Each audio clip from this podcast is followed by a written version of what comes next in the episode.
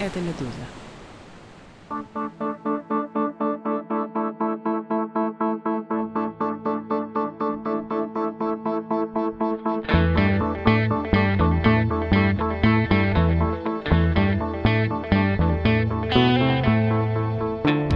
Здравствуйте, у микрофона Владислав Горин. Вы слушаете «Что случилось?» Пятница, 6 октября, последний день, когда наш подкаст выходит перед двухнедельным перерывом. Не теряйте и не беспокойтесь, если вас, конечно, такое в состоянии беспокоить.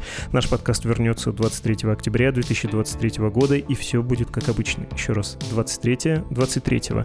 Но собрались мы здесь, конечно, не за этим. Не чтобы я похвастался, что мы уходим в отпуск, а чтобы поговорить о допельгангере Владимира Путина на Западе, о бывшем германском канцлере Герхарде Герхарде Шрёдере, которого вот так вот, да, легко в публицистическом задоре можно сравнить с Путиным и показать, как при работающих и демократических институтах могла бы повернуться судьба цепкого, циничного политика из низов. Ничего себе соевочка, да, все-таки Путин, Шрёдер, как будто один и тот же типаж. Прежде чем вся эта шаткая конструкция посыплется, можно выдохнуть и заодно узнать, как интересно подтянуть свой английский язык. Благодаря коллегам из англоязычной «Медузы» слово держит ошеломительный Кевин Ротрок. Привет, ребята! Это Кевин Ротрок, ведущий подкаста The Naked Правда, наше медузовское шоу на английском языке. А зачем тебе нужен такое? Ты можешь спросить себя. Я могу назвать три причины – Раз у нас в гостях бывают крутые эксперты на Западе, которые анализируют политические, исторические и военные дела в России. И всегда интересно слушать иностранцев разговаривать про вашу страну. У нас в США был Алексей Тагвил, и вот у вас есть The Naked Правда. Во-вторых, наш подкаст — это ведь и полезный способ практиковаться в английском. Всегда легче и более интересно слушать иностранный язык, когда иностранец говорит о чем-то знакомом. И, наконец, в-третьих, слушать The Naked Правда — это твой единственный шанс слышать мой золотой голос. Выбор за тобой, а никакого выбора нет на самом деле. Обязательно слушать The Naked Правда. Thank you, and you're welcome.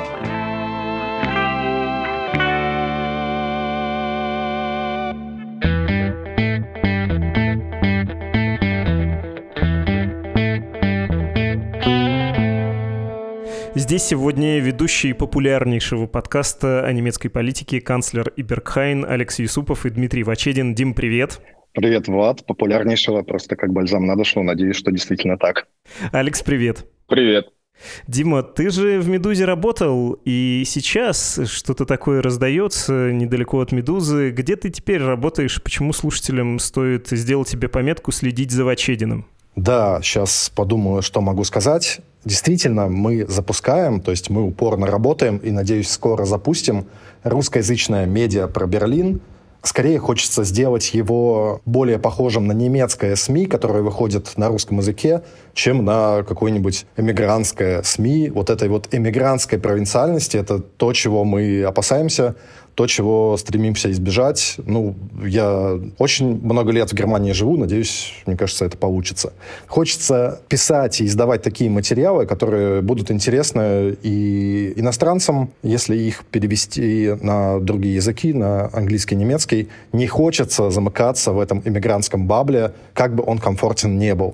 Берлин — это замечательный, суперинтересный, не рассказанный ни на каком языке город с невероятным потенциалом. Он превращается потихонечку, ну, если не в столицу мира, то один из главных мировых городов, чего еще 10 лет назад не было, когда я тут оказался. Так что нам все карты в руки. Тут сейчас живет 300-400 тысяч русскоговорящих людей. Вот это наша целевая аудитория будем для них работать. Ну и скажем так, это будет невероятно красивое издание, вот это уже точно. Там будет много посвящено внимания труда визуалу, и это будет просто очень современно, очень красиво.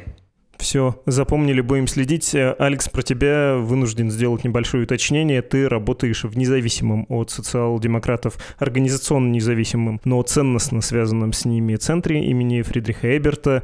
Ты там руководитель российской программы. И уточнение это нужно про независимость, особенно фонда, для того, чтобы не выглядело все это конфликтом интересов, поскольку герой нашего сегодняшнего разговора — это политик, которого мы будем обсуждать, э, социал-демократический лидер в прошлом Герхард Шредер.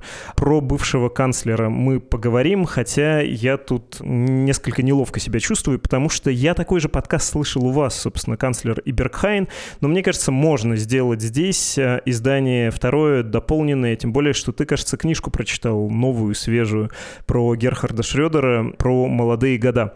Э, что нужно сказать про Герхарда Шредера и как объяснить, почему мы про него разговариваем?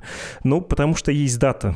А у «Медузы» есть э, календарь дат, и мы периодически смотрим, какое такое было событие, особенно круглая дата какая-нибудь, чтобы можно было про него вспомнить и интересно рассказать текстом или вот подкастом. В нашем календаре написано, что Шредер стал канцлером в октябре 1998 года, но там не написано, хотя масса людей в России это знает, что долгие годы Шредер был в советах директоров «Газпрома» и «Роснефти», жал руку Путину, был, в общем, главный друг Путина на Западе, был проводником, очевидно, был проводником интересов Москвы, в том числе в том, что касалось газопроводов, которые сейчас бесполезно лежат на дне Балтийского моря.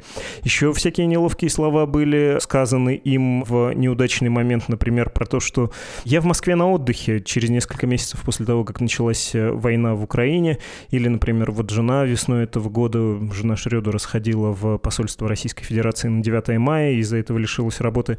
Масса всего интересного, что периодически с этим ярким, несомненно, неординарным человеком всплывает. А можешь, Алекс, пожалуйста, рассказать про молодые годы, тем более, что ты об этом как раз недавно читал? Да, я рекомендую всем тем, кто читает на немецком, книжку «The Moscow Connection», которую написали два журналиста, Райнхард Бингенер и Маркус Вейнер. И что интересно, что один из авторов не является специалистом по России, несмотря на то, что слово «Москва» прям вынесено на обложку. На самом деле это книга про то, как все начиналось, и которая сейчас, она совсем свежая, только-только вышла, оглядывается назад и пытается понять, что же, собственно, привело Герхарда Шрёдера вот к такой славе, которой он сейчас обладает. С одной стороны, возможно, один из самых известных живущих политиков наравне с Ангелой Меркель, с другой стороны, человек, вокруг которого не утихают споры и внутри его партии, то его пытаются исключить, то его администрация государственная пытается лишить его сотрудников, водителей кабинета, то возникают какие-то претензии к тому, что он ходит в российское посольство на праздники. Ну, в общем, все продолжается. Хотя человек, по сути, уже давно пенсионер. И в этом парадокс, что он был канцлером недолго относительно. Он был канцлером 7 лет. Это для немецкой политической системы не какой-то серьезный срок. И тем не менее, я думаю, будет несколько поколений людей, для которых Герхард Шрёдер, возможно, в чем-то даже кумир. И это связано с его происхождением, ты про него спрашиваешь, его историю чем больше читаешь с самого начала, тем больше становится понятна его политическая харизма и ореол, потому что он действительно то, что называется ребенок из сложной семьи. По сути, его воспитала мать-одиночка, основной зарплатой которой была работа уборщицей. И на самом деле, наверное, в стране, в которой такой человек может стать в итоге бундесканцлером, много идет нормально. И, в общем, в этом часть его репутации. Он первый канцлер Объединенной Германии, да, хотя это 98 год, но до этого канцлер Коль, он же еще как бы чисто западно-немецкий политик. И одновременно от Шредера веет вот таким американским духом будущего. Он похож на Клинтона, он похож на Тони Блэра, он молодой, он нетипичный, он как раз-таки из грязи в князи.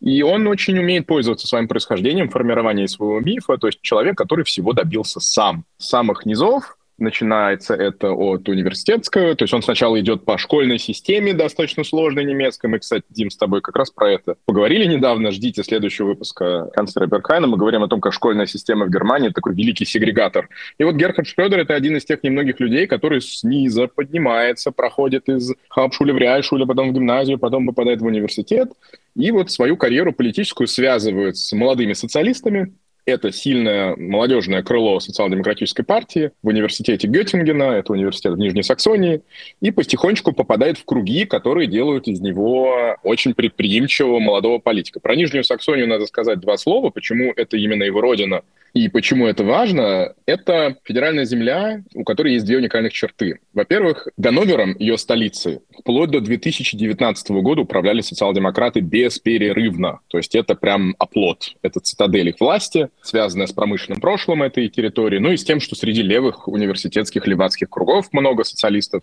И это означает, что весь крупный бизнес уже много десятилетий назад понял, что если хочешь иметь хорошие связи с правящими этой землей, надо вкладываться в контакты с СДПГ, Социал-демократической партией Германии. То есть, получается, ты автоматически важный человек для крупного бизнеса. Для этой, по сути, партии исторически пролетариев на самом деле нетипично. И второе — это уникум среди немецких федеральных земель. Нижняя Саксония — совладелец крупнейших мировых концернов. В первую очередь Volkswagen, который родом из этой части Германии. И это уже при Шрёдере произошло крупного сталелитейного концерта «Зальцгиттер», то есть, когда вы становитесь чиновником в Нижней Саксонии, а Шредер, когда растет вот по своей политической карьере, сначала становится лидером вот этих молодых социалистов, потом он разбирается на местный уровень, потом он пытается попасть в Бундестаг, потом он возвращается и становится министр-президентом Нижней Саксонии, это типа регионального члена правительства он э, уже в это время показывает, что он человек, стремящийся к власти. То есть там есть несколько поворотов, которые по крутости виражей, которые он предпринимает, э, совершенно сопоставимы с тем, что мы видим вокруг него сейчас. Он приходит в политику при поддержке крайне левых молодых социалистов. Там есть разные течения, есть течение антиревизионистов, реформаторов социалистов и стамакап. Стамакап — это такой абсолютно неомарксистский, расшифровывается как штатс-монополистиша капитализмус, такая группа молодых левых э, западных немцев, которые очень близки к ГДР и к такому очень коммунистическому взгляду на экономику.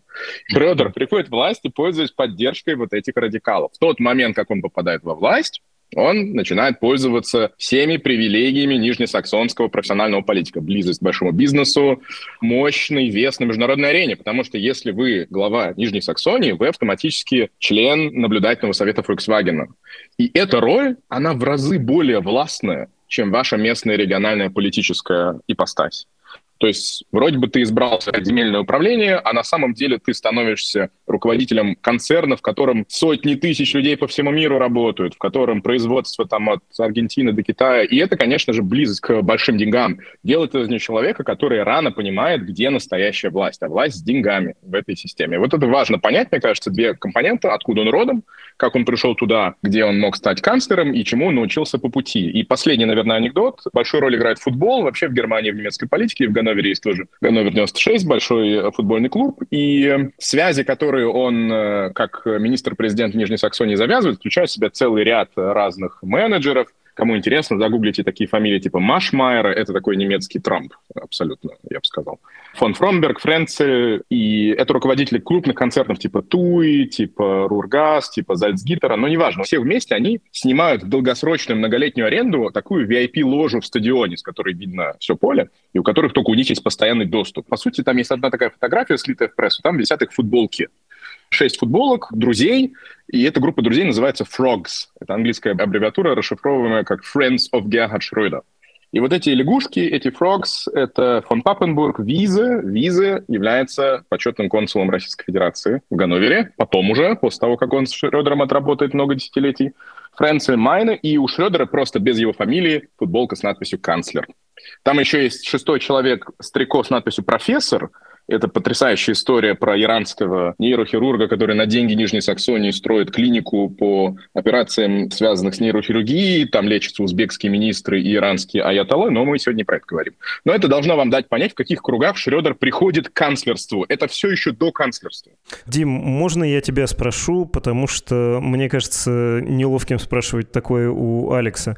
Я еще, когда ваш подкаст слушал, и когда вот про ранние годы, про взлет карьеры до федерального театральный, вы рассказывали, я подумал, господи, кого же он мне напоминает? И точнее так, я понимаю, почему Путин и Шредер так хорошо друг с дружкой ладят. Они на уровне базовых настроек крайне похожи. Оба из самых низов. Оба это помнят. Оба были деятельны в рамках своих систем, и оба как бы поняли, что тут фасад, а что на самом деле. Или им так показалось. Они проникли вот этим цинизмом лайфхакера, что ли, который взломал систему, и теперь все про мир понял, пусть даже он ошибается, и пусть даже он про людей очень плохо думает. Для Путина это был карьерный финт из КГБ и со спортивными делами. Это, очевидно, дало ему в жизни больше, чем он того заслуживал бы, исходя из его академического академической успеваемости, из его школьных успехов. А в КГБ в Восточной Европе он тоже, согласно апокрифу, которому я склонен верить, нашел такую же деятельность, которая как бы взламывает систему. Вещички там, техника дефицитная, то в Союз, это сюда. Ну, как-то проявил себя. Потом Собчак, и тоже надо полагать, что он достиг большего, чем мог бы рассчитывать, будучи выходцем из такой системы, в смысле из э, советских спецслужб, мэрия Петербурга, и тоже такое очень циничное понимание, что тут э, политика, что тут народная демократия, а что имущество, что деликатные поручения. Ну, в общем, можно много вот таких натянутых примеров приводить, но кажется ли тебе, Дим, что это не безосновательное сравнение, что Шрёдер и Путин — один типаж, разнятся общества, разнится в силу разности обстоятельств их финал. В России эта модель оказалась суперуспешной, в Германии, ну, так. Да, не безосновательно, но при этом скажу, может быть, неожиданную, а может быть, не очень неожиданную вещь. Я вообще считаю Шредера гораздо более интересным и талантливым политиком, чем Путин. И, мне кажется, по человеческим качествам он тупо как-то менее жестокий и просто более добрый человек. Я не то что стал с того времени, как мы с Алексом записали подкаст фанатом Шредера, но у меня ощущение, что его акции растут, как ни странно, Шредера, хотя вряд ли кто-то мою точку зрения разделит, но сейчас объясню почему. Что касается Путина и Шредера, да, то, что ты описал, имеет место быть, мне кажется, это довольно точное наблюдение, но при этом просто Шредер действительно политическое животное, которая проходила через бури, через действительно конкурентную борьбу за власть. Он провел там ряд очень интересных избирательных кампаний. Он принимал исторические решения для всей Германии, которые повлияли на судьбу целой страны. Не участие в войне в Ираке. Смело, круто, да, лихо при той ситуации, которая была он провел вот эту реформу либерализации экономики и демонтаж социальной системы, которая, можно сказать, заложила базу под экономическое благополучие меркелевской эпохи. Да? То есть он оплатил, грубо говоря, в каком-то смысле своей политической дальнейшей карьерой будущее меркелевское богатство и меркелевское благополучие. Да? Ну, про Путина... Путин как бы растранжирил, да, по сути, то, что собирали в том числе и другие, да, или он там собирал на начальном этапе, можно посмотреть иначе. Да, действительно, Шредер на определенном этапе смотрел на Путина снизу вверх, это это чувствовалось. Но были ли у него для этого, если честно, основания? Мне кажется, особенно после 24 февраля, кажется, что нет. К тому же у Шредера реально у него есть тысяча причин на Путина быть серьезно обиженным из-за начала полномасштабной агрессии, да, из-за войны, просто потому что Путин одним решением уничтожил то, над чем Шредер работал несколько десятилетий, в том числе возглавляя наблюдательный совет Nord Stream 2. Какие были тонкие механизмы, какие были, не могу сказать мошеннические, но такие хитроумные, да, схемы, создать климатический фонд в земле Мекленбург, Передняя Померания, чтобы как-то получить разрешение на строительство этого Северного потока, какие-то тонкие уловки, и все это пошло абсолютно на смарку. Сказать, что на последнем этапе жизни это было его делом жизни, и в широком смысле отношения с Россией и эти газопроводы, ну, я думаю, что можно так сказать. А учитывая, что он и детей усыновил уже, да, из Питера, то есть он, это была кровная связь с Россией, и у Шредера были, мне кажется, все основания 24 февраля позвонить Владимиру и сказать, Владимир, ты что, с ума сошел, что ты вообще натворил, я с тобой больше общаться не хочу, и до свидания навсегда. Но он этого не сделал, он сохранил вот эту странную лояльность, там в посольство ходит до сих пор, которая ему самому приносит много проблем, но почему-то он за нее держится, объяснения этому у меня нет. Кстати, вот сейчас мы записываемся после последнего дня немецкого единства. Естественно, он пришел, его отсадили в середину зала, и это прям выглядит какой астракизм уже не прекращающийся. То есть вся государственная элита впереди, а он прям с простым народом, и это добавляет, конечно, его миф. Прости, я еще чуть-чуть это даже докручу, потому что я читал об этом в Бильде, а Бильд — это, ну, таблоид. И там объясняется, что нельзя было не позвать, поскольку канцлер, и он, к сожалению, для многих написано там принял приглашение, Меркель, например, отказалась. И да, его далеко не посадишь. Ну и рядом с Шольцем и Штайнмайером, а, нынешним президентом Союзной Республики, тоже некрасиво. Не хочется, чтобы они были в кадре. И заголовок этот желтый, кричащий Шредер Ауге Капут. Что-то типа про выбить глаз а, Шредеровский или Шредеру или Шредера в глаз. Ну да это даже вот не с глаз дало, это глаз вон. Прямо такое удовольствие, прости. Да, но там Правда, с глазом еще это игра слов, потому что он пришел с синяком на эту церемонию, очень понятно, и это добавляет э, некоторого трагизма истории об его алкоголизме, но я не об этом хотел сказать. Я хотел сказать о том, что твоя аналогия с э, Путиным интересна, она сразу заставляет задумываться. Есть несколько вещей, которые делают их очень похожими. Для меня это в первую очередь мачизм что у одного, что у другого вообще нет в близком кругу женщин. И вот у Шредера это со студенческих времен видно. Есть Штайнмайер, который сейчас президент, это его бывший помощник, есть там Бригита Ципрес, важная политик социал-демократической партии, но это исключение из правила, и она не близко, она сотрудница. И вот в эти годы, когда он становится региональным таким тяжеловесом, встречается с бизнесом, он вот отучился на юриста, в этом они тоже похожи, что отучились на юриста и пошли в политику. И у него есть близкий друг из университетских времен, тоже юрист, причем юрист с очень сложной репутацией, представляющий в судах интересы Hells Angels. Hells Angels — это, по сути, криминальный байкеровский клан, который занимается крышеванием проституции, наркоторговли и так далее. И вот у этого юриста и у Шредера у них один совместный офис они снимают, и там они устраивают такие джентльменские вечера, где женщин можно приводить, подруг, знакомых, жен, коллег, но только после 12 часов. И вот чем же они занимаются до 12 часов, до полуночи? Они обсуждают карьеру, они обсуждают какие-то бизнес-сделки, но в первую очередь они едят, и об этом есть рассказы многих из вот этих лягушек, э, членов этого клуба друзей Герхарда Шредера. Там всегда подавались э, на ужин макароны и бульон с сосисками. То есть это самая пролетарская еда, которую можно себе представить в окружении, где собираются за одним столом, по сути, уже мультимиллионеры и вершители государственных судеб. И в этом что-то есть, что происхождение продолжает играть роль. Но есть и принципиальная разница для меня в его тактике превращения себя в национального политика. Он рано понимает роль медиа, он рано понимает, как работает открытое общество. То, что Путину не нужно было делать, он уже в 80-е годы начинает возить с собой в международные поездки, прикармливать журналистов. И есть несколько журналистов Шпигель, которые, например, с ним поехали в Кубу. И я поднял эту статью, и там прям цитата написана, что во время всего разговора командант Че внимательно смотрел в глаза Герхарда Шрёдера не сводил с него взгляда. То есть это пишет как бы независимый журналист, как бы самого уважаемого издания в Германии, но вот эти тесные отношения, которые Шредер начинает распространять и в СМИ, и в медиа, они работают только на его пользу. И он из себя, и со своей, тогда, по-моему, третьей жены, кстати, еще одно сходство, жен много, женщин много, и он из этого делает впервые, как общественный политик, достояние общественности. Вот эта третья его жила Хилу, он прям превращает себя и ее в такую читу Кеннеди.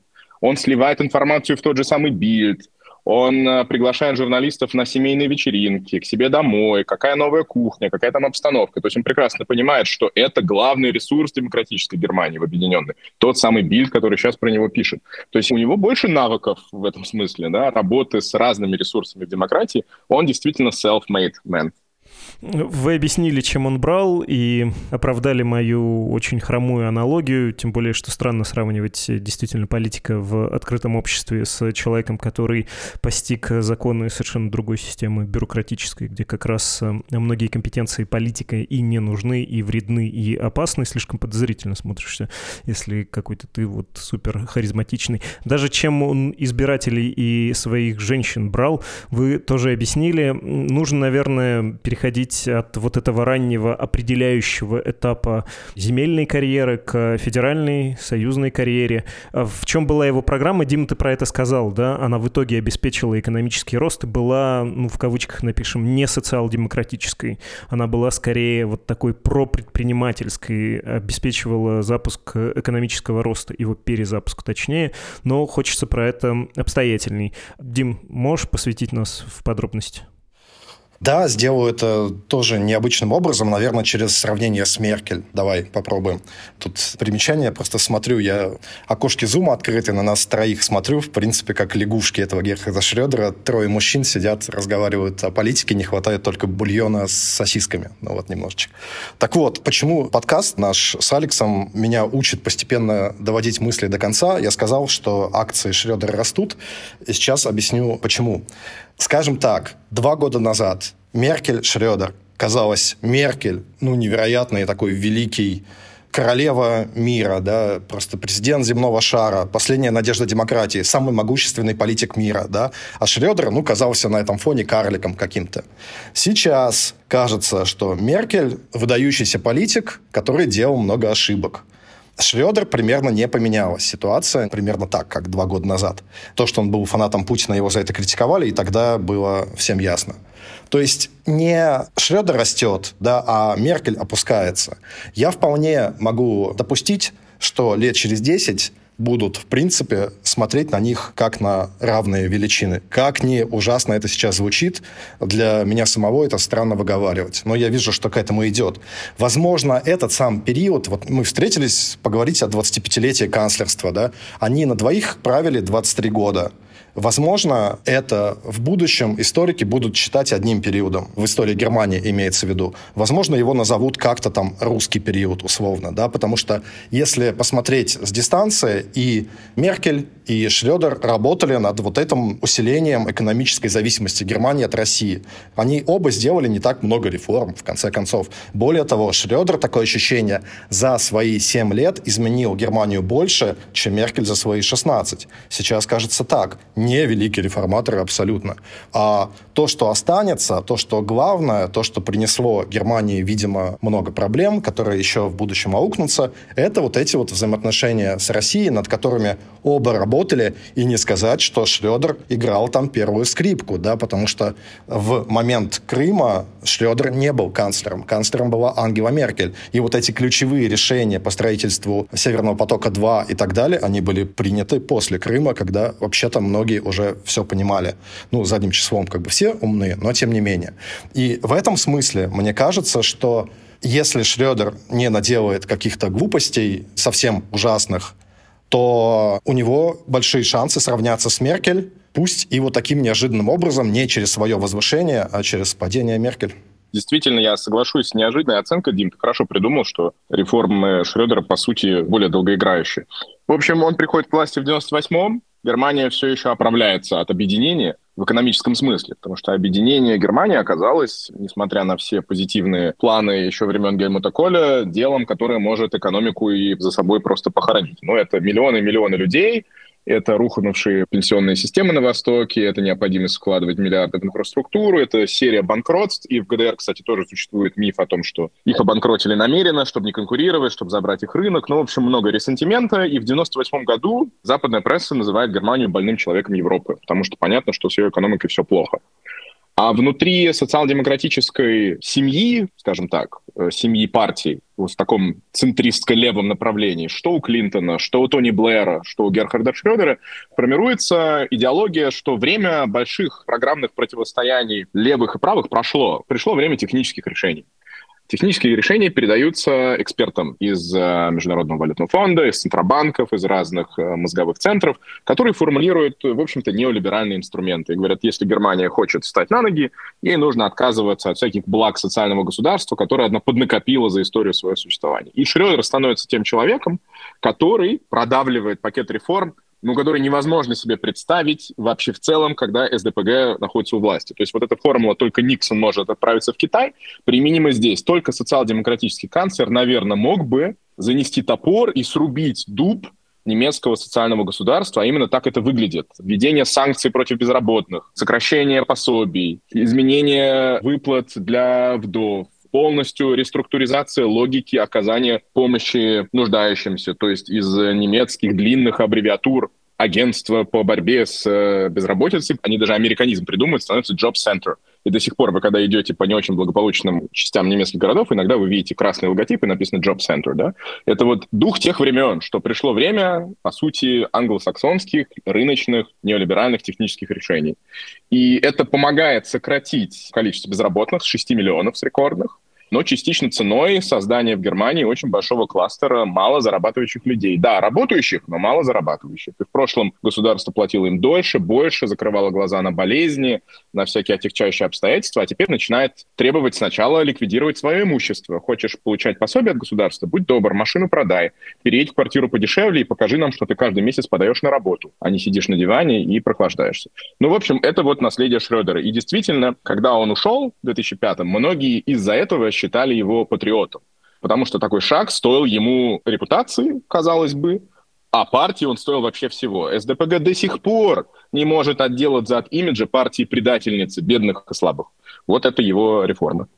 Я хотел вас спросить, э, безусловно, отдельно про то, как начался роман с э, путинской Россией, от которого, наверное, не ждали таких проблем. Такой оказался проблемный партнер. Но вообще-то я не вижу в начале 2000-х и во Владимире Путине для немецкого политика какой-то особой смелости в том, чтобы наладить такие отношения. И ты, Дима, сказал, что Шредер заложил основу в государственном смысле этих отношений. Ну, потому что от Владимира Путина действительно ничего такого не ждали. Потому что это было логично максимизировать возможности, связанные с углеводородами из России, дешевыми, и возможности собственной промышленности. Особенно если нужны ресурсы для того, чтобы свой Восток выравнивать. Кажется, это не было смелое, слишком экстравагантное решение. Так поступил бы любой, нет?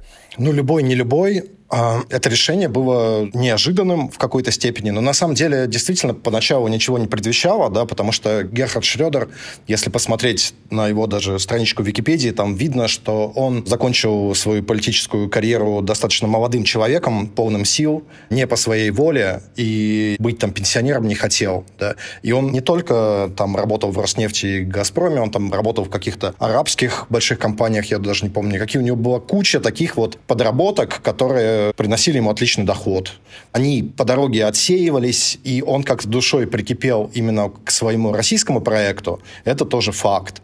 Почему именно так, мы не знаем. Вряд ли это только вопрос в деньгах. Да? То есть очевидно, что он и в арабских странах зарабатывал бы не меньше, а то и больше, честно говоря. Какая-то была цифра, сколько ему там платили поначалу в «Газпроме» или «Роснефти», не помню. Ну, там что-то вроде 200 тысяч долларов в год. Это не такие большие деньги.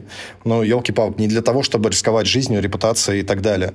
Тут еще действительно я с записи нашего подкаста тоже немножко думал об этом его странном решении, когда во втором своем сроке он, по сути, досрочно прекратил свои полномочия вот этим странным жестом, поставив вопрос о доверии перед Бундестагом. Алекс в подкасте очень хорошо объяснил, в чем он заключался, и очень подробно. Ну, то есть как бы сломал вообще парламент президента, который поступил как тряпка, разрешив это ради своей политической цели перевыборов. И мне это до сих пор кажется немножко странным, зачем ему понадобилось спешить с выборами и потом, когда вот был этот знаменитый ток-шоу 2005 года в день выборов, когда Ангела Меркель все-таки его немножко обошла, и он просто поверить это не мог, и он себя вел на этом ток-шоу, это Элефантен Рунде, если кто по-немецки понимает, то посмотрите, невероятное, просто какое-то странное сюрреалистическое зрелище, когда он, видя, что математика говорит о том, что он выборы проиграл, все равно настаивает на том, что он выиграл, и он будет канцлером совершенно безумный какой-то у него там вид, очень уверенный в себе. И кажется, что он и эти преждевременные выборы это затеял, потому что не верил просто, что Меркель, что женщина сможет его победить, и боялся, что если выборы пройдут по расписанию, то христианские демократы найдут просто удачного мужчину-кандидата, и с ним будет сложнее. То есть в Меркель он абсолютно не верил. И вот эта женщина его побеждает. И вот эта вот обида, которую он тогда почувствовал, смертельная обида, возможно, ну, я как бы не буду говорить там на женщин, но, по крайней мере, на весь политический немецкий класс, на немецких избирателей. Вот она его толкала, очевидно, вот в этот путинский угол, где таких проблем не было, да, нет проблемы, что надо избирателям понравиться, нет проблемы, что приходит какая-то амбициозная, умная женщина и тебя побеждает, нет проблемы, что народ тебе не благодарен, народ тебе всегда благодарен. Куда-то его туда вот завело, откуда он до сих пор, если честно, не выбрался. Алекс, можешь тоже выразить отношение и все-таки объясни, несмотря на то, что в вашем подкасте это было, про вот этот, опять же, лайфхак, как он сломал систему, норма, которая не для того была придумана, как э, Шредер ее задействовал, чтобы провести досрочные выборы и просчитался то смелый, или он не смелый в вопросе российских отношений, коротко скажу, добавлю. Мне кажется, что да, ты прав тем в своем суждении, что не нужно быть большого какой-то смелости политиком, чтобы в 2000 году завязывать более тесные отношения с Россией. Вообще газовые и энергетические отношения с Советским Союзом начинаются для Западной Германии в 70-х годах, а говорить о них начинают в 50-х. То есть Шредер здесь ничего нового не придумывает. И на самом деле в этом ирония истории, они завязываются как источник или механизм диверсификации. То есть Германия слишком зависит от нефти, а на Ближнем Востоке все трясет. Германия слишком зависит от э, Голландии и от своего собственного угля, из которого через химические процессы коксирования возникает газ. И они ищут новых поставщиков, и Советский Союз — это решение. Потом туда поставляются трубы, по этим трубам течет газ, газом Советский Союз платит за эти инвестиции немецкие. В общем, для социальной демократии, которая правит 70 80-х годов руками сначала Вилли Бранта, а потом Гельмута Шмидта, история энергетических отношений — это, по сути, такое ДНК. Это было решение многих проблем. А потом оно начинает обрастать мифологией. К этой мифологии относятся особые отношения между страной, преступником и страной-освободителем, то есть Германия как наследница Третьего Рейха и СССР, а потом Россия как наследница СССР, страна-освободитель. Долгие годы до сих пор идет споры о том, что, в общем-то, Германии не День Победы, а День освобождения немцев от самих себя. Это обязывает к определенному типу отношений. И это тоже часть этой мифологии. И Дим, ты уже сказал про его детей из Санкт-Петербурга, которые Шредер себе в семью установил, удочерил. Я не помню, какому они пола эти дети. Есть еще одна единственная фотография, самая эмоциональная фотография Герхарда Шредера, это фотография, которую снял папарацци, где он на могиле своего отца, солдата вермахта, который пал где-то в Бессарабии, насколько я помню, и он с ним не знакомый, эту могилу находит поздно, и он уже вот во взрослом своем канцлеровском э, моменте жизни туда приходит, и папарацци сфотографировал его там одного, и как он плачет. И довольно плохого качества фотографии, но видно, что происходит.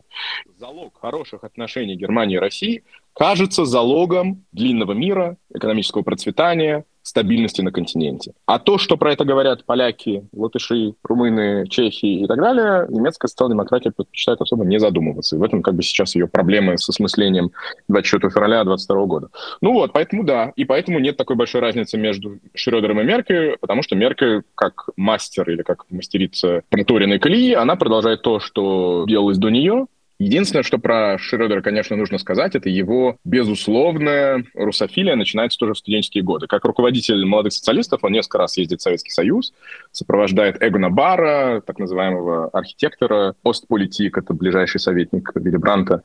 И есть замечательная одна сцена, забытая. Он в 86 году едет навстречу к Хонекеру, не будучи никем, но он просто оппозиционный политик из рядов теоретически левой партии Западной Германии. И он ему говорит, если меня изберут в Нижней Саксонии министр-президентом, я собственноручно расформирую, есть такая структура на тот момент, агентство по мониторингу преступлений в ГДР. То есть ФРГ в ответ на то, что ГДР строит стену и начинает расстреливать бегущих граждан и арестовывать тех, кто помогает восточным немцам сбежать на Запад, а что еще делать? Они обустраивают мониторинговое агентство, которое ведет списки тех, кто стрелял, кто отдавал приказы, кто когда нарушал как права человека, чтобы в каком-то прекрасном будущем потом всех их засудить.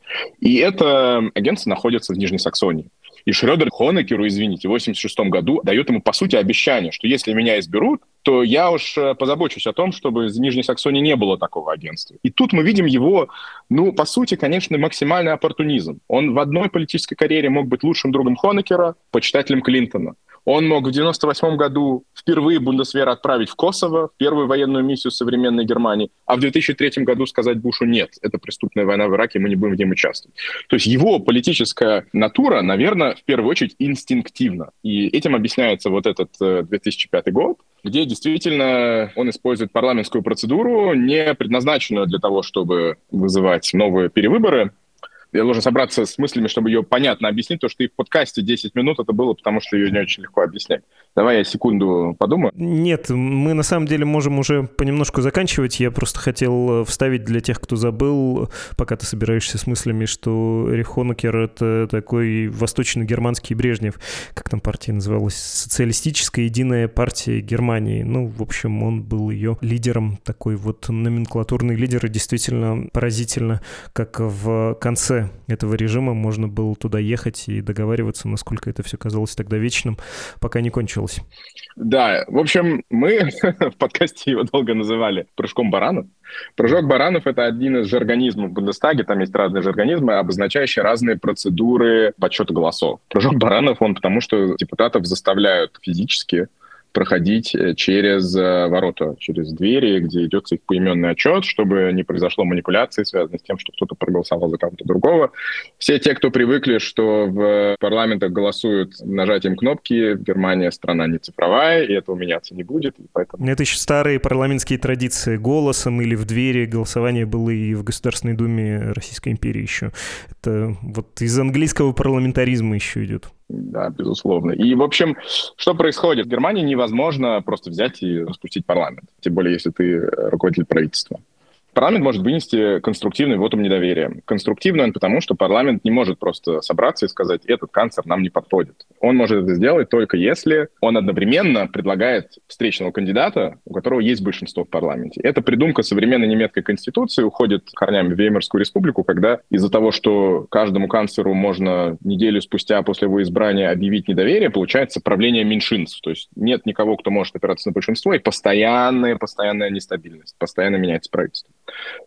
В 2005 году, то есть через три года после того, как Шрёдер разбирается на второй срок, ему кажется, что что-то мало у него поддержки, региональные выборы он проигрывает, и он прибегает к инструменту, который заложен в немецкой конституции. Вообще парламент Бундестаг не может просто взять и отозвать канцлера. Если он канцлера отзывает, он должен сразу предложить встречного кандидата. А его нет, нет такого кандидата.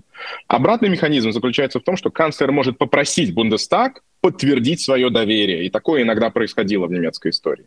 И если этого доверия он не набирает, то это тоже приводит к перевыборам. Потому что считается, что надо найти кандидата, который опирается на большинство. Ну так вот, и канцлер Шредер, по сути, фабрикует свое поражение. Он разговаривает с депутатами своих собственной фракции, и просит их голосовать против него. Хотя с ним никаких проблем нет. Они ему доверяют, он им нравится. Но ему хочется вызвать перевыборы и выиграть в разнос. И снова править в комфортном большинстве. И это не предусмотрено системой. И конституционные юристы до сих пор спорят о том, насколько это легально или нет.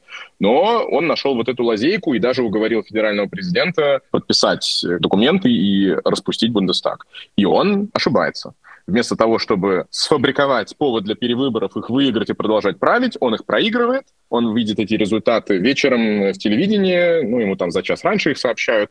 И вот та передача, о которой Дима говорил, где он с Меркель сидит и вдруг понимает, что это конец, и он, по сути, просчитался, и он сам виновник той ситуации, в которую он попал. Это и причина его совершенно беспрецедентного хамства по отношению к ней и начало ее звездной канцлеровской карьеры. Вот именно в этой передаче все есть в YouTube, идите посмотрите. Спасибо, что объяснили, что это за человек, э, исходя из чего он, видимо, принимает решения, и что привело его через э, совет директоров разных компаний, включая российские нефтегазовые гиганты, к заголовку. Слишком много он мне удовольствия доставил. Извините, Шредер Ауга Капут, где он там сидит с этим фингалом где-то на отшибе и собственной партией нелюбимый, никем пока нелюбимый и не очень оцененный, как будто бы, или оцененный слишком хорошо, да, скажет скептик. Но мне кажется, нужен все равно какой-то итог, какой добрым молодцам урок э, можно тут преподать. Э, я про политиков Германии и Европы, конечно, говорю, что не делать, не портить себе биографию, не смотреть на черное, на нефть, например, маслянистую, на Каспийскую икру, в зрачки авторитарных лидеров бывших стран, э, входивших в Советский Союз. Что не делать? Так, ну, ответ на этот вопрос оставлю Алексу, потому что он, в принципе, будет очевидный, да, там, уметь признавать ошибки и женщину уважать, если в двух словах. Но другое хочу сказать, может быть, неожиданную какую-то вот похвалу, что ли, Шредеру или значение, которое он оставит в истории. В принципе, надо сказать, что сейчас бури вокруг него, они стихают. То есть он гораздо меньше споров вызывает, чем год назад. Пригласили его на это торжество, о котором Алекс говорил, и вы вдвоем.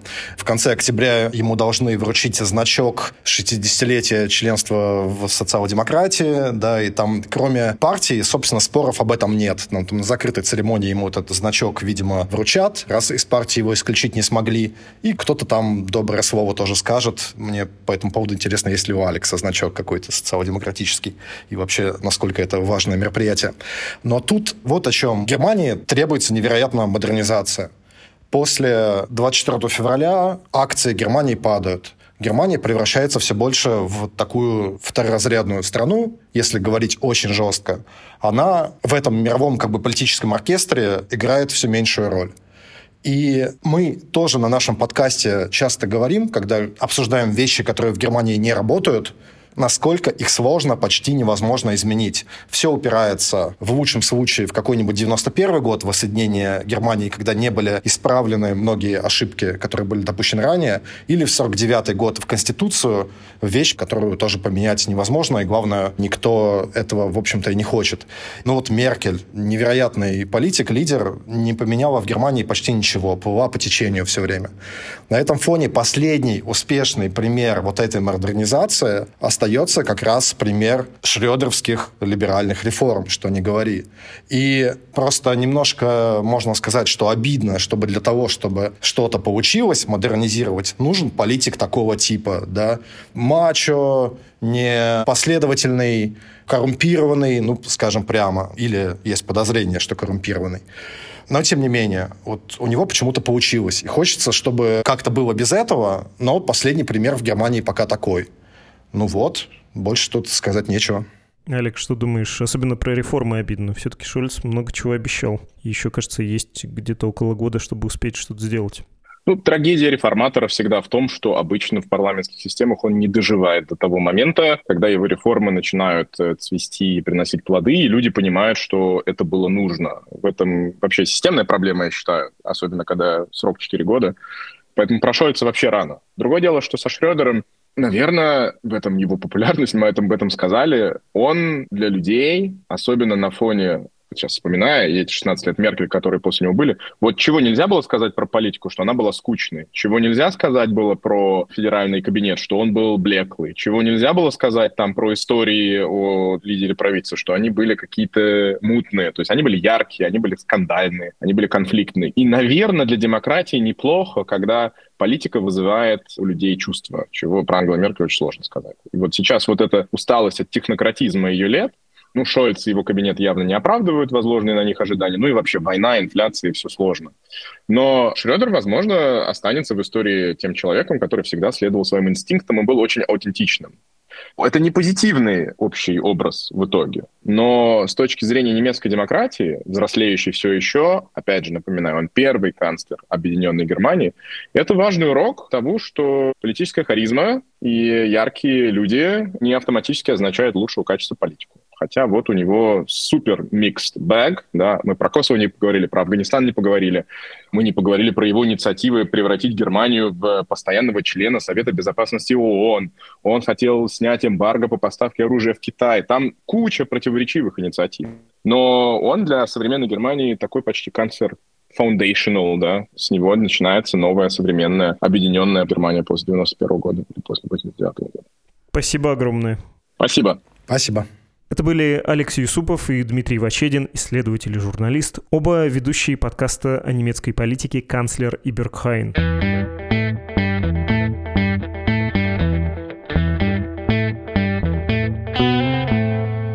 Говорил это всю неделю и повторю на всякий случай напоследок еще раз. Подкаст «Что случилось?» уходит в двухнедельный отпуск. Мы вернемся 23 октября, и все будет по-старому. Каждый будний день. О новостях, которые долго остаются важными. Пока нас нет, обратите внимание, пожалуйста, на другие подкасты «Медузы», особенно если вы их почему-то не слушали. «Текст недели» или вот недавний совершенно восхитительный «Отрицательный рост». Naked Правда, опять же, которую вам в начале эпизода рекламировал Кевин Ротрак. Мало ли на свете прекрасных шоу. Ну и, конечно, пишите нам письма, когда вернемся, все прочитаем и на многие из этих посланий ответим. Адрес для ваших сообщений прежний подкаст собакамедуза.io. Слово подкаст во множественном числе с буковкой S на конце. Это был Владислав Горин. Еще раз повторю, подкаст «Что случилось?», посвященный новостям, которые долго остаются важными. До скорой встречи, будем скучать. Хотя, честно сказать, и отвлечемся, повышенно соскучимся, так что вернемся к вам несколько голодные и подозрительно энергичные. Пока-пока, всего хорошего, до встречи.